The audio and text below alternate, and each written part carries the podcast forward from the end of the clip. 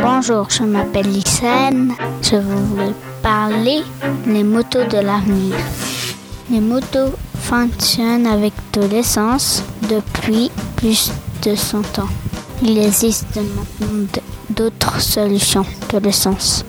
La pile qui fabrique de l'électricité qui est gardée dans une pile. La moto qui fonctionne avec une pile solaire peut aller à 80 km/h.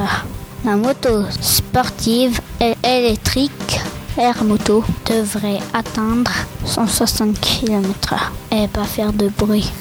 Pour moi, la moto du futur serait blanche avec deux grandes roues.